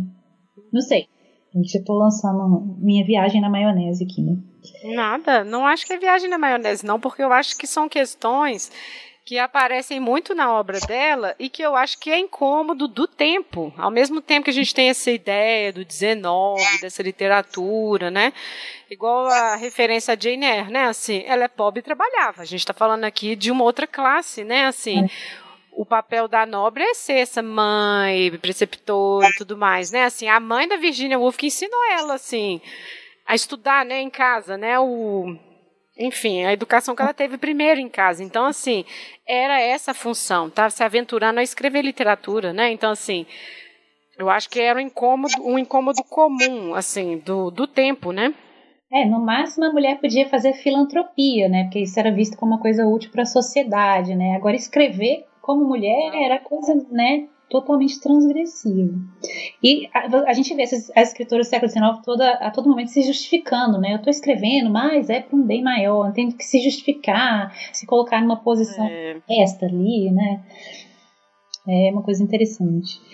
É, tem outro trecho que o, a, o narrador, né, o biógrafo, fala sobre escrever a vida da mulher, né? É, quando você escreve a, a biografia de um homem, você escreve sobre ação, vários acontecimentos, mas escrever a vida da mulher, você tem que renunciar à ação e substituir pelo amor.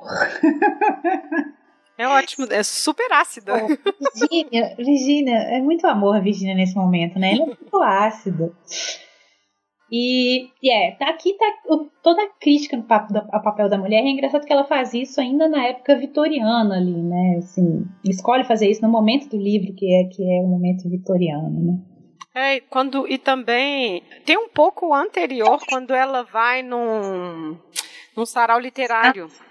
Né? Ali também tem, assim, poetas que escrevem sobre mulheres, sobre suas musas, mas que na realidade, assim, é um desprezo, né? Assim, a mulher ela só se ilumina, ele fala do enlightenment, né? Ele só se ilumina, só se educa através do pai ou do marido. Ah, e se ela não tem nenhum dos dois? Então ela está fadada ao nada.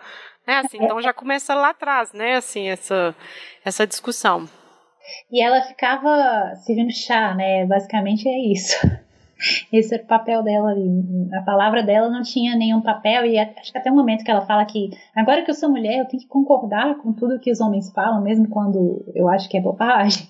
Tem essa cena também. Nossa, é bom que você falou isso do chá nesse, nesse sarau aí, porque é, quando o Orlando acaba de virar, ele está no navio pensando nessa nova condição e aí ele fala assim: Nossa, mas será que agora eu vou ter que ficar servindo chá e perguntando para a pessoa se está bom ou não? Assim, os detalhes é muito irônico, mas tipo é isso mesmo, né? Assim, o, é, é, você servindo e ela depois passa por isso, sabe? Então assim é muito é um cômico, mas assim que ódio, né? Porque é isso. Não, essa é a coisa bonita da Virginia, que ela escreve uma coisa, ela consegue escrever, você vê que ela tá escrevendo com raiva, mas ela consegue te fazer rir. Não, mas é, a raiva tá ali, a gente identifica. É. Ah, bom, então fala essa questão do papel da mulher.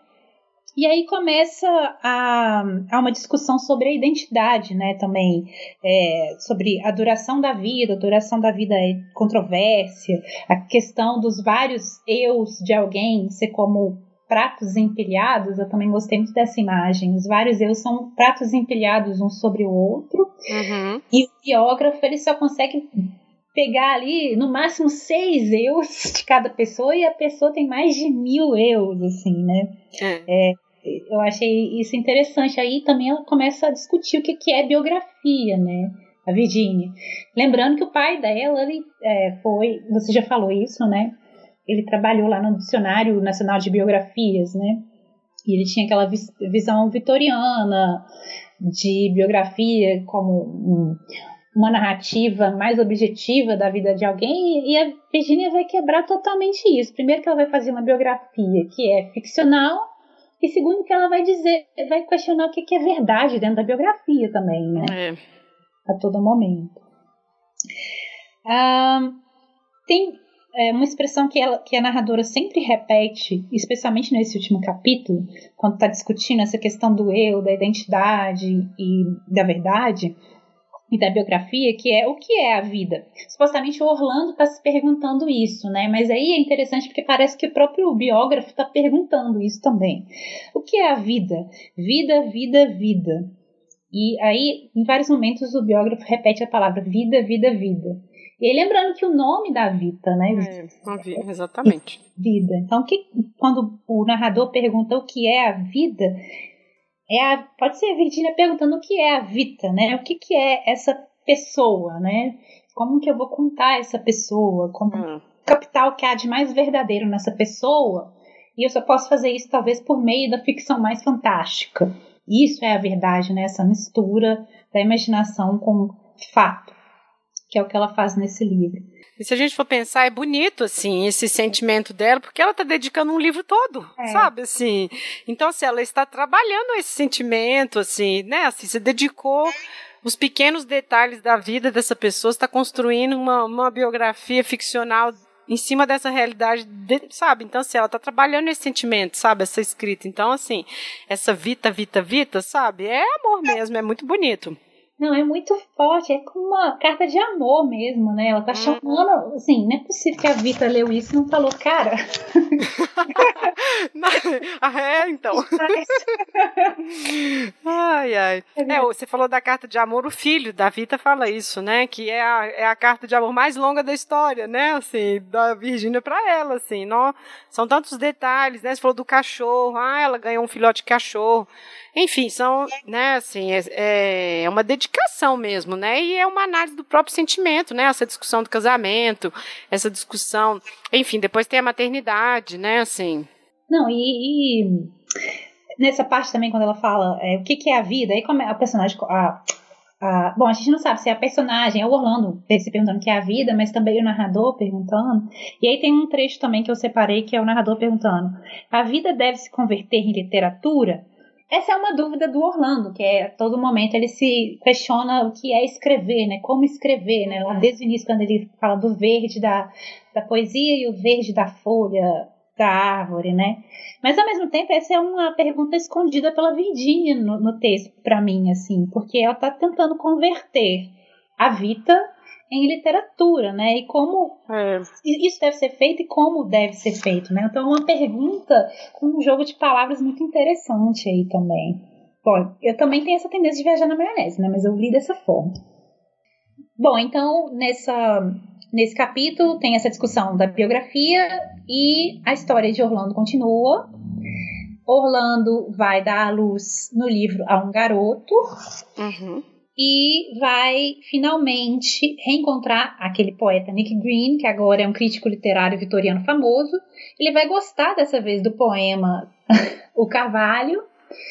Olha só, o poema foi apreciado na idade vitoriana, não foi na época anterior. E o poema ganha um prêmio. E isso também é um elemento é, da vida da Vita Sackville-West, que ganhou um prêmio por um poema uh, também intitulado, uh, intitulado The Land. Uhum. E o livro, bom, agora já vou encaminhando pro final, naquela cena final lá. Não sei se quer acrescentar alguma coisa, a cena que uh, o Shalmedin vai chegando de avião e aí é um, é um interessante elemento da época também, né? Que já começa a ter carro, os personagens é. estão apressados, a narrativa Trem. fica quebrada, que é o que você mencionou, que no início começa com aquela coisa do teatro, passa pelo gótico vitoriano e agora no final está mais próximo do modernismo. É. Faz isso com a linguagem também. E o Shell vai chegar de avião. E aí, no momento que ele está chegando de avião, é, aparece um ganso voando, um ganso selvagem que é para mim, acho que a imagem mais misteriosa ali. Não sei o que, que você achou desse ganso selvagem. Uhum. É esse ganso, esse ganso é a felicidade da personagem, é a vida, né? Que eu se perguntando o que é a vida, o que é a vida, é a arte, é uma coisa fugaz. É o, o espírito animal do Orlando, é a própria Vita, o espírito animal ali da Vita.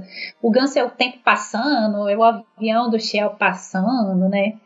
É, o que, que é esse ganso selvagem? É só uma imagem bonita mesmo que a Vita colocou, que a Virginia colocou ali para fechar. Eu acho essa imagem linda, uhum. né? O ganso passando. É, quando você fala do ganso, eu fiquei pensando na própria passagem do tempo, porque a gente está falando de uma história de 400 anos e aí, por exemplo, né, o Green ele voltar, né, junto também, né? Então, assim, eu penso que, na verdade, a sociedade foi se adaptando ao Orlando. Eles foram. Tipo assim, o Orlando já era. Né, ele teve o seu próprio amadurecimento, ele veio escrevendo a sua obra, mas é como se esse tempo todo né, assim, a sociedade precisou desses 400, 400 anos para se adequar a Orlando e não o contrário. Né? Uhum. Né? Quando eu falei lá no início a questão de, ah, ele não queria casar, ou ele não era um cortesão modelo, ali você já vai vendo. E é isso a vida toda, mesmo quando ela é mulher, ela se casa e tudo, tem sempre o questionamento, será que é isso mesmo? Será que é porque os outros querem? Então, quando finaliza isso, né, século XX e tudo mais, parece que assim, não, não é que a sociedade está pronta, mas, tipo, agora acompanhou, sabe? Agora vocês estão entendendo o que eu tô falando. Tanto que aceitam a escrita e ela ganhou um prêmio. Então, assim, não é que ele se adequou, mas a sociedade finalmente. Chegou ao ponto dele. Isso, algo desse tipo. Não que eu estou dizendo que ele é a Van La Lettre, nada disso, mas assim, num sentido de adequação dos outros. Na, a você e não os, você aos outros, sabe? Então acho que é uma coisa interessante assim. E pensando no Ganso, tem umas perspectivas que falam do amor lésbico, né, do V de Vita, V da Virgínia, né? Assim, eu não sei. Eu penso mais numa questão dessa finalização desse avanço do tempo, sabe? E ele é selvagem, né? Ele é selvagem, não é nem um cisne, é um ganso selvagem. Né? Então, não sei, pensei mais nessa questão atrelada ao tempo que passou e finalmente pronto, sabe? Assim, olha, né, assim, o que eu consegui produzir, finalmente vocês estão entendendo o que eu quero falar. Que é uma coisa que eu acho que a gente pode trazer quando a gente está falando justamente dessa questão de gênero, dessa transição.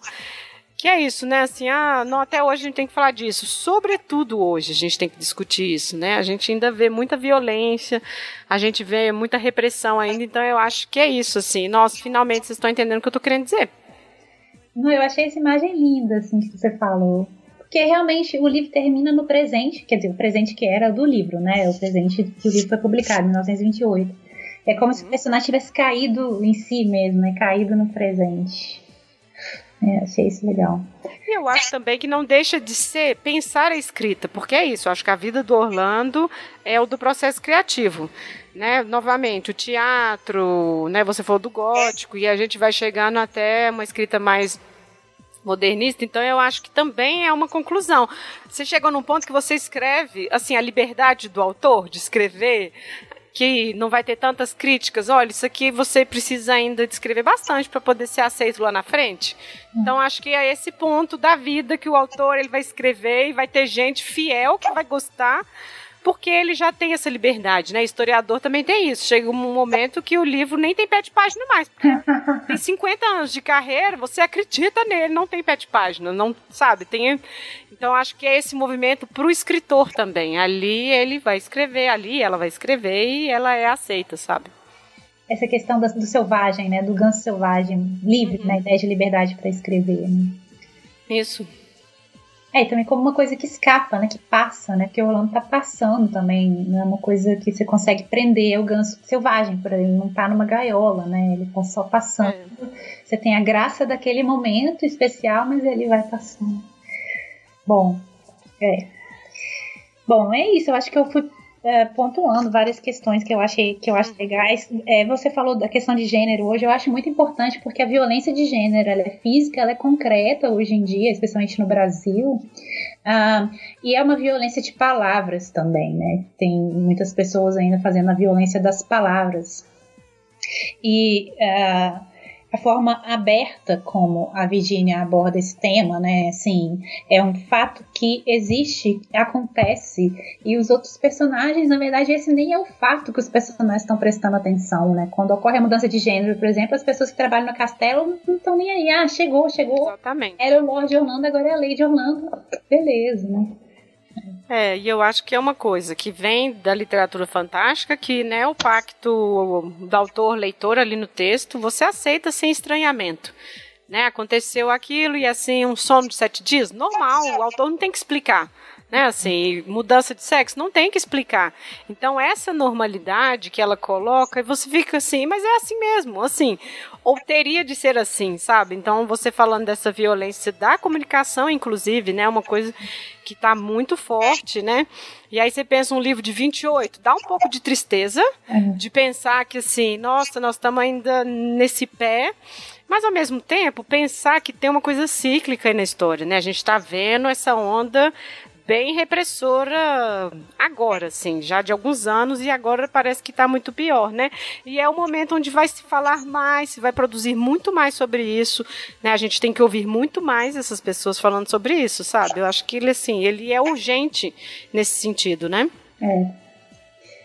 É, é também acho. Bom, mas eu adorei ler o livro, né? Acho, né, assim, a escrita muito legal é, me lembrei, é engraçado porque você colocar um personagem vivendo vários séculos, o Michelet faz isso na história, com a história da feiticeira. É exatamente a mesma coisa. No 19 ele vai fazer isso dizendo que é uma mulher que passou, enfim, os séculos, a, enfim, a repressão da, dos homens, do capitalismo e tudo mais, e ela se volta para o demônio. É ele quem vai ajudá-la. Então é a história de uma mulher durante 300 anos, desde a pitonisa, de não sei o que mais.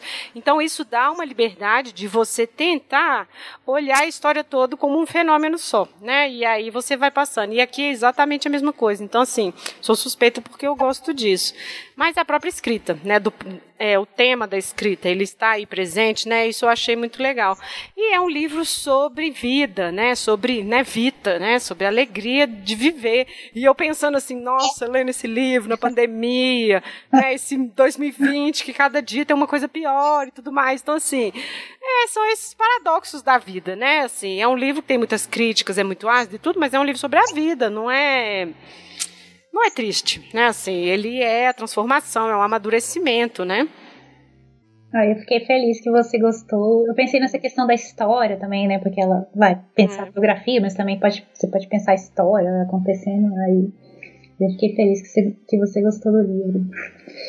É, eu também gosto muito, eu sou suspeita para falar, né? Mas assim, eu gosto muito de como a Virginia costura vários temas aí um, ah, diferentes, escrita, memória, biografia, objetividade, né? Identidade, enfim.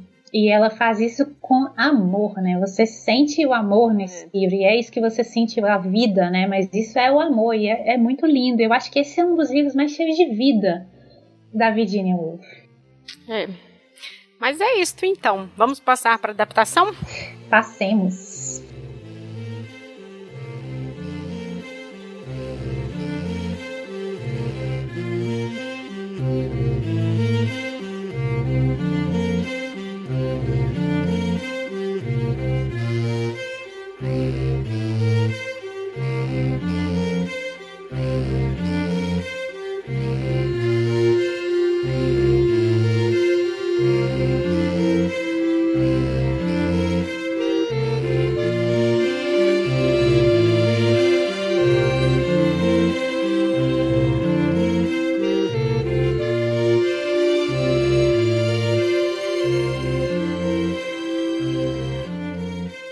Gente, então agora falemos da adaptação. É um filme dos anos 90, de 1992, Orlando. É, foi dirigido pela Sally Potter. E tem a maravilhosa da Tilda Swinton. Eu amo ela e fico pensando assim, ela é assim, ideal, né? Assim, ela é a atriz para ser Orlando, né? Porque ela é, é muito andrógena, né? Então, e ela transita ali, tem uns detalhes, a gente vai para falar mais para frente, né? Ela transita ali no gênero, é muito interessante, muito legal. E eu acho que o filme é bem fiel à história, ao, ao, vamos supor, ao coração do livro, né? Digamos uhum. assim bem fiel ao coração do livro, já começa ali quebrando o padrão heteronormativo quando a, a, a, a Rainha Elizabeth I é interpretada por um performer Quentin Crisp, né, que é um performer trans, né, uhum. e já começa ali mostrando que veio o filme, né. É, eu também gosto das transições é, que o filme separa os temas uh, as cenas em diferentes temas, né? Assim, é, profissão, morte, amor, tem diferentes temas, né?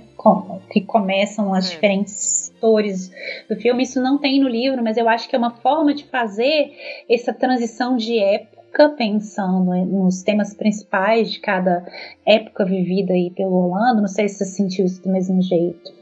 Eu, eu pensei, na verdade, uma coisa muito do teatro. Porque, assim, uhum. assim como o livro, né, é um.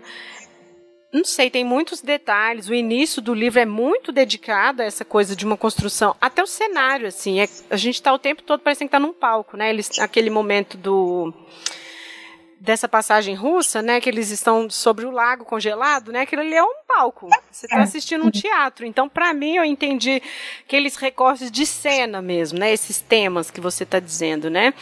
E até a rainha também, como homem, né, essa performance toda desses atores, né? Assim, o teatro elizabetano não tinha mulheres, né? Os homens interpretavam as mulheres. Então ali eu achei assim, nossa, eu bati o olho e falei, gente, isso aqui é muito teatro, né? A forma como ela vai falar algumas, é, algumas falas, né? Tem falas que são diretas do livro, inclusive.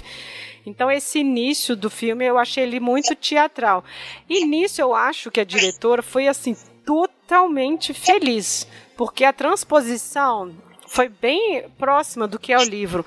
Muitos detalhes, muita dedicação para para século XVI, XVII, aí depois no final já vai aquela coisa bem mais liberta, modernista, as imagens, né, assim. Então, até nisso eu acho que conseguiu captar muito do livro.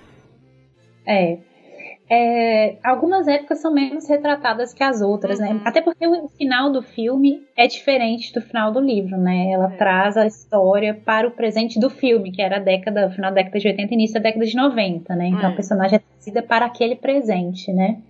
É, a gente não tem a e parte dos ciganos, por exemplo, também, é, né? Essa parte, a melhor parte dos é, ciganos. Então. Não tem aquela parte, também tem uma mudança da criança, né? No livro é um menino e na, no filme é uma menina, né? Então tem essa diferença. Mas é Parece é ótimo. O Shell não aparece no final, eu tô é, lembrando errado. É diferente a cena final, né? Primeiro Exato. que é no, no, nos anos 90 e depois é, que aparece com a menina, com a criança, né? Não tem essa cena do, é, do O Shell não aparece. E a é. cena que eles se encontram, é como você disse, tanto que, assim, a cena dela correndo, Jane Eyre, parece que eu tava até revendo o filme lá de 2005, sabe? Assim, de tão idêntico, a roupa maravilhosa, xadrez, o vestido, assim... Então, essa transição, inclusive, é linda, porque ela está no labirinto, né? Bem brumoso, assim. É... Então, esses, essas transições de tempo, da maturidade e tudo mais, acho que. Porque eu fiquei pensando, como adaptar isso, né? Então, acho que, assim, foi de um de uma forma interessante. E essa parte que ela conhece o Shell, depois eu fiquei ainda pensando, ele não aparece mais, é pontual, assim, é. a gente sabe que ele fica viajando, tem a discussão sobre a liberdade, porque ele fala, não, eu, né, eu gosto de ficar viajando, essa é a minha liberdade e tudo. Então acho que a adaptação decidiu por isso, por esse detalhe, assim. E ela sei, é, né, de boa com isso também, tranquila. É. Não, essa cena para mim é a minha predileta, né? Que ela tá correndo naquela espécie de labirinto, assim, meio desesperada, e acontece o encontro com o Shell. Essa, para mim, a transição, que é uma transição também de época para outra época, né? Não, foi, foi brilhante, né? É. Fazer isso no cinema. É muito difícil adaptar esse, esse livro, na minha opinião. Porque é, é muito o narrador conversando, né, fazendo essas reflexões, o que, que é vida, o que, que é biografia, o que, que é verdade, blá blá blá, né, é muito difícil. E ela conseguiu transformar essa experiência numa coisa visual, né, que é a maravilha do cinema. É. Por exemplo, a parte dele embaixador em Constantinopla, ali eu achei excelente as críticas.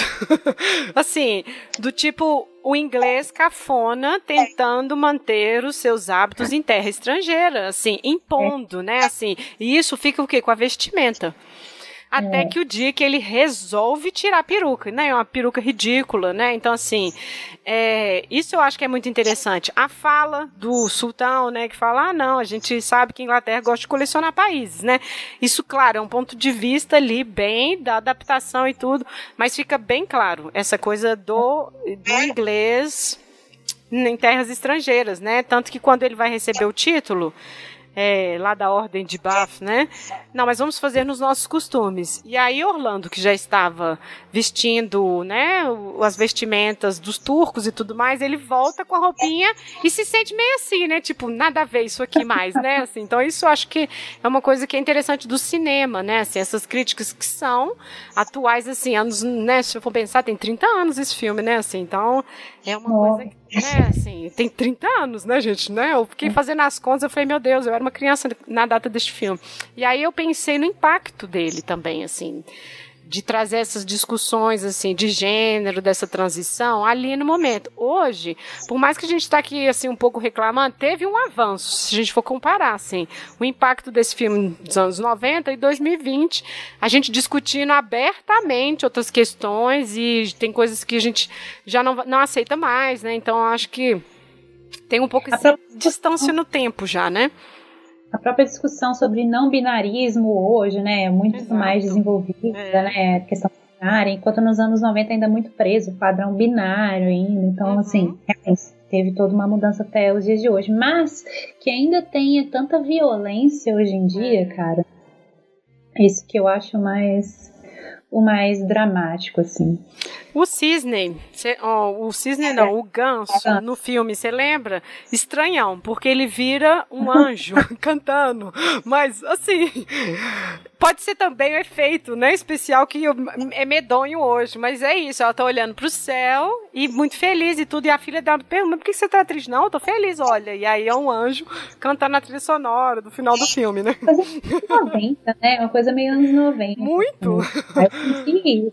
É. Meio é, é, eu gostei muito do filme no sentido de, nossa, como é difícil adaptar isso e como essas transições foram interessantes. Mas eu assisti junto com uma pessoa que não leu e eu tinha acabado de ler. E aí eu ah. consegui fazer essas pontes. Ah, isso aqui é isso. Ah, não, isso aqui não tem. Ah, isso aqui. E aí eu acho que. Hum, pode se perder um pouco a grandeza do livro, porque assim, realmente parece que tem que ter material para assistir, sabe como assim? Não sei, assim, não é que ah, você é obrigatório ler, é sempre bom ler, claro, mas eu não sei, tem passagens ali que só os elementos do filme não conseguem explicar muito. Assim, foi Fica a impressão, meio... sabe? Fica meio solto, talvez, como se fosse uma série de histórias meio desconectadas, fantásticas. Eu não sei porque vi o filme, eu já tinha lido o livro, então eu não tenho essa experiência de ter visto o filme sem ler o livro, mas de fato eu acho que é, Por é. exemplo, é, quando chega a nuvem do dos 19 e tudo mais. No livro, no filme, é o vento do sudoeste. Aí a Tatiana falou assim: essa parte você vai ter que me explicar. Eu falei, não sei. eu não sei por que escolheu o vento do sudoeste, sabe? Mas assim, então tem um pouco. Eu acho que tem um pouco isso, assim. Não é para jogar o filme fora, assim, sabe? Não é isso. Mas assim, eu entendo o grau de dificuldade de fazer essa adaptação, porque, né, assim, é uma transição de séculos, estamos falando de quatro séculos. E termina ela andando numa motinha com a filha dela, né? Então, assim, realmente eu acho que teve uma. A parte dela com o editor. É legal aquilo ali, porque realmente está muito no tempo presente. Fala, nossa, quanto tempo você demorou para escrever isso? 400 anos, né? Assim, apenas, né? Assim. Só que aí, é, só que aí inverte um pouco a lógica que eu pensei do tempo. Aqui ela demorou esse tempo todo para fazer uma coisa incrível. Para mim, a, a sociedade demorou esse tempo todo para aceitar a condição, sabe? Enfim, Entendi. mas é adaptação, é, né? Leitura, muito legal essa leitura. É, mas é, é isso. isso né? Eu não sei, eu não sei porque eu assisti depois de ter lido, mas de fato eu acho que eu só vejo o filme como complementar do livro, mas eu acho que ele como uma experiência assim visual e de trilha sonora, né? Eu acho que ele se sustenta sozinho também, mas eu acho que a pessoa vai assistir o filme e vai querer ler o livro depois. É, exato, foi isso que aconteceu. É. Isso que aconteceu. Tati falou que vai ler o livro. Eu falei, nossa, leia mesmo, porque tem, faz todo o sentido, né? Assim, é, algum, alguns pontos. Mas é como você disse, ele complementa, exatamente. Eu vi, um dia eu estava lá em casa e minha irmã falou assim: Nossa, Liv, já ouviu falar desse, desse filme, Orlando? Aí eu tô assim: Não, não posso ver, sabe? Eu quero ler primeiro. Porque eu prefiro sempre ler, sabe? Eu, não, não posso ver, não quero saber nada. E aí depois que eu fui pegar para assistir. E assim, a tio dela é assim, Orlando, né? Ela é o Orlando, assim. Aquele jogo de olhar para a câmera, meio Fleabag, né? Olha aí, anos 90, Orlando já lançando tendência lá, ó. É, e conversando, às vezes, direto com a câmera, com a gente, né? Olhando tão diretamente, assim, é impressionante o olhar dela também, né? É. É. é, bom, do filme eu acho que é, que é isso, assim. Então tá, vamos então passar para as nossas indicações?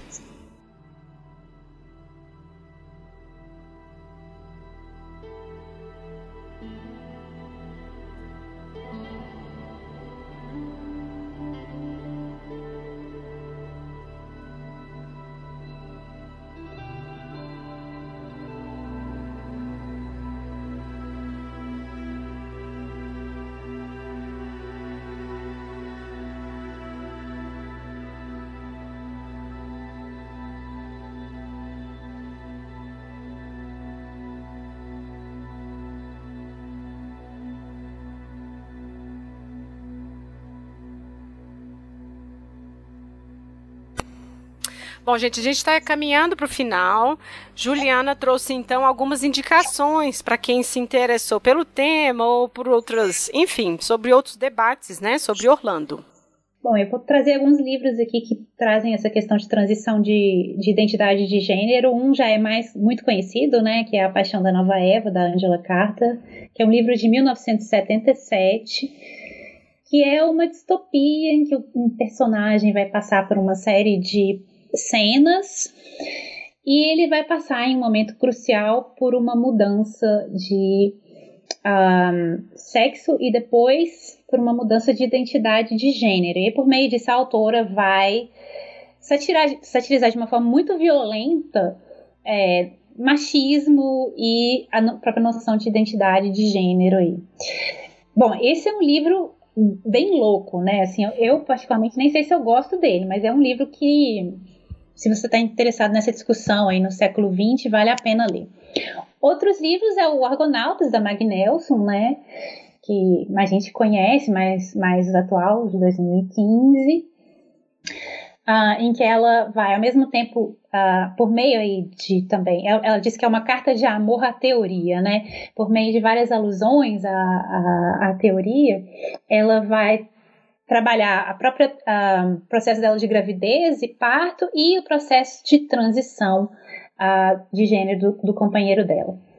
Uma outra obra, talvez menos conhecida, mas bem, bem interessante, mas também bem louca, assim como A Paixão da Nova Eva, é um romance chamado In Transit, de Bridget Brophy, que é uma escritora irlandesa. O livro é de 1969 e nesse livro o personagem está lá no aeroporto esper esperando para entrar no próprio avião e aí de repente ele esquece o próprio gênero. Ele Nossa. não consegue saber se é homem ou mulher.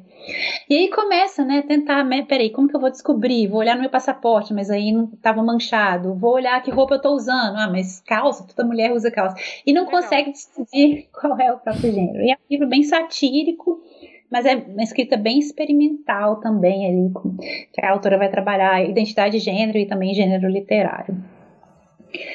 Outro livro é o próprio Um Teto Todo Seu, da Virginia Woolf, de 1928, né? Que, é, bom, esse é um ensaio que ela vai escrever, mas em um determinado ponto do ensaio ela vai dizer sobre a mente andrógena, né, como a mente do artista tem que ter elementos considerados masculinos, elementos considerados femininos, enfim. A gente pode também problematizar essa dicotomia, mas enfim, ela trabalha essa questão da mente andrógena.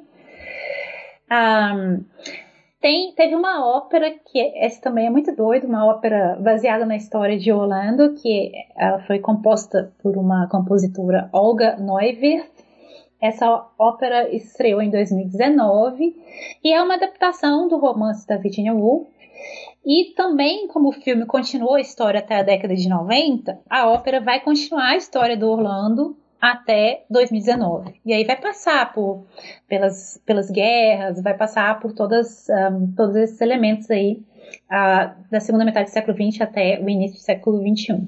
Eu acho que eu lembro de ver a sua postagem no Instagram, mas eu acho que você estava é. criticando, assim, bem firmemente é. essa ópera.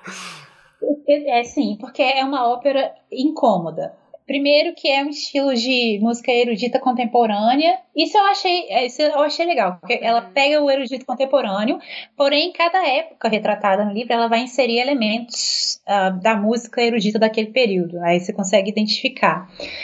E ela também faz uma coisa que ela quebra total com o protocolo, que é inserir, por exemplo, bateria, guitarra. Não, ali a gente está falando de uma ópera, né? E era uma ópera que estreou na, em Viena, né? Um dos lugares mais conservadores em termos de música clássica do mundo, se não o mais conservador. Estava ali na Ópera de Viena, um lugar todo parece tirado do século XIX, galera vestida de uma forma toda conservadora, com pele, sabe? Esse treco meio bizarro, super chique. E ela colocando a guitarra no palco, quebrando totalmente com o protocolo ali. E ela vai fazer uma quebra muito grande de protocolo musical, que é um dos personagens, que é o personagem filho de Orlando, que é um personagem trans. Esse personagem, ele vai ser interpretado por uh, uma pessoa que não sabe cantar. Vai cantar, né? É uma ópera, mas desafinando. Pra, é, é, era o propósito desse, dela esse, de colocar um cantor que não sabe cantar, desafinando e também improvisando ali a letra de música. Então isso ela quebrou total com o protocolo ali, né?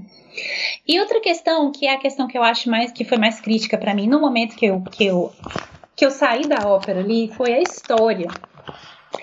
Porque quando ela passa a trazer a história para a segunda metade do século XX para o momento de agora, ela traz como, ela escreve como se fosse uma fanfic, a coisa fica muito bagunçada ali, meio, meio campo, meio. Hum. É, parece que ela quer fazer uma coisa brega, sabe? Quando a compositora quis quebrar com tudo. Então ela quebrou musicalmente, ela quebrou visualmente, esteticamente, com tudo. E aí a questão de virar uma fanfic, quando eu saí da ópera, mesmo quando estava na ópera, você tem a sensação que nunca vai acabar. Porque sempre tá a mesma coisa. Aí tem a Segunda Guerra, aí teve a Guerra no Vietnã, aí teve não sei o quê. Aí eu tô assim, gente, gente. É Século XX é longo. é. Que é um pouco a vida do Orlando também, né? Aquela coisa que se estende no tempo e a gente tem a impressão que nunca vai acabar, né? Ele vai passar por tudo ali. Mas então dá essa sensação, aí você fica ouvindo o cantor que não sabe cantar, então na hora que eu saí da ópera, eu pensei, nossa, que que é isso que eu acabei de assistir? coisa mais bizarra. Mas agora eu não sei dizer se eu gostei. Eu sei dizer que quando eu saí da ópera eu fiquei assim, que coisa bizarra. Uhum. Só que quando eu começo a pensar, é o tipo de, de arte que quando você começa a pensar, você fica pensando, gente, que louco isso, ela quebrou com tudo ali. Então, no mínimo, e ela foi a primeira. É, a primeira ópera composta por mulher apresentada ali na, na Ópera de Viena, uma coisa marcante também, né? Então ela foi, já chegou quebrando tudo, a Olga Noivers. Enfim, mas é interessante aí para quem Deve ter no YouTube também, para quem quiser assistir. E mais última indicação, que também deve ter fotos na internet, é que a própria Tilda Swinton, ela foi curadora de uma é, exposição de fotografias inspirada no filme Orlando. Então, uhum. é uma exposição que trata da identidade trans. E é muito, muito legal essa, as fotografias aí nessa exposição. Então, vale a pena também procurar essas fotografias na internet. Eu vou colocar os links lá de, de indicação para quem se interessar. Mas é, é isso então, né? Queria agradecer muito, Juliana. Nossa, finalmente aconteceu e foi ótimo.